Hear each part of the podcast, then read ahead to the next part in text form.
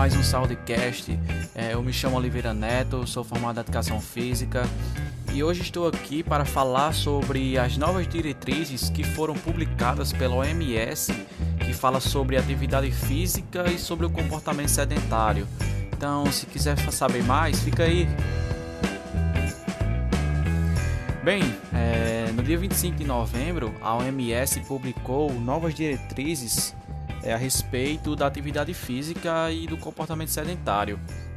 Nessa nova diretriz, ela recomenda que os adultos eles aumentem o tempo de atividade física semanal para 300 minutos, é, até uma hora de exercício por 5 dias ou 40 minutos por 7 dias, ou façam 150 minutos de atividade física intensa por semana quando não tiver contraindicação. A última diretriz da organização, que foi feita em 2010, ela se concentrava em alcançar pelo menos 150 minutos de atividade física moderada ou 75 minutos de, de exercício de alta intensidade por semana.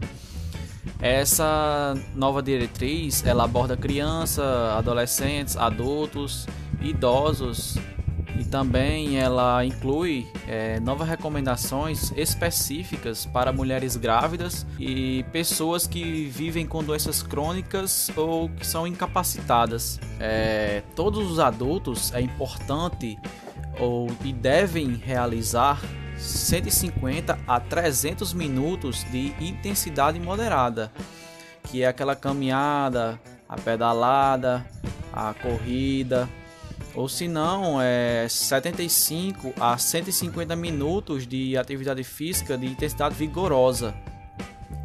É, essa diretriz ela foi feita já justamente pelo que estamos passando é, na pandemia. Então a OMS publicou isso aí já pensando em combater o sedentarismo e publicou essa diretriz nova já para incentivar e também falar para os adultos e principalmente para aquelas pessoas que são sedentárias para aumentar o tempo de atividade física. E também é, pensando em combater uma nova pandemia que, que pode vir de, é, decorrente do, do, sedentarismo. Que se é, não nos mantermos ativos é, tem o risco de criar uma nova pandemia é, que é decorrente é, do comportamento sedentário então, já pensando nisso, a OMS aumentou esse tempo, recomendou que os adultos aumentem o tempo, aquelas pessoas sedentárias, adolescentes também, idosos, que aumentem o tempo para 300, 300 minutos por semana. Então, é, as recomendações ficaram assim: é, mulheres grávidas fazer pelo menos 150 minutos de atividade física aeróbica de intensidade moderada durante a semana durante a semana e também é recomendado incorporar uma variedade é, de atividades aeróbicas e de fortalecimento muscular. Adicionar um alongamento suave também pode ser benéfico é, para crianças e adolescentes de 5 a 17 anos.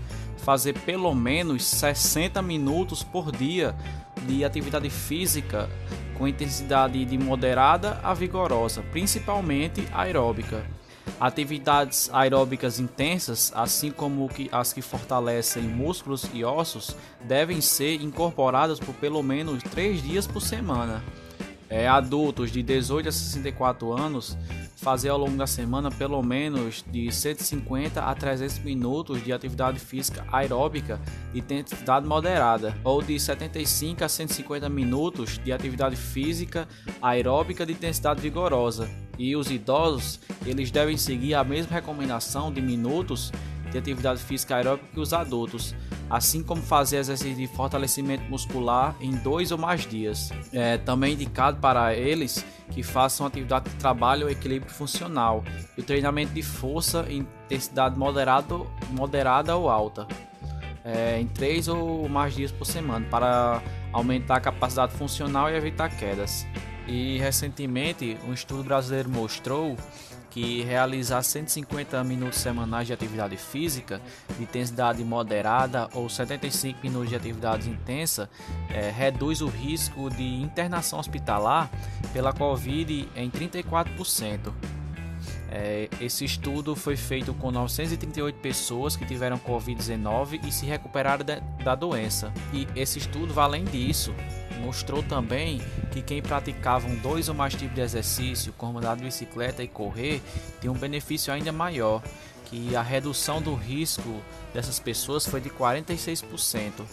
Então, se antes da pandemia já era importante se exercitar, é, por causa dos benefícios que traz o nosso corpo, agora na pandemia se tornou ainda mais importante. E esse estudo demonstrou isso, que reduz a atividade física reduz em 34% o risco de internação. Quem pratica mais de dois exercícios te, teve um benefício ainda maior que foi de 46% o risco de internação pela Covid-19. Então, vamos se manter ativo. E é isso aí, galera. Até a próxima. Tchau.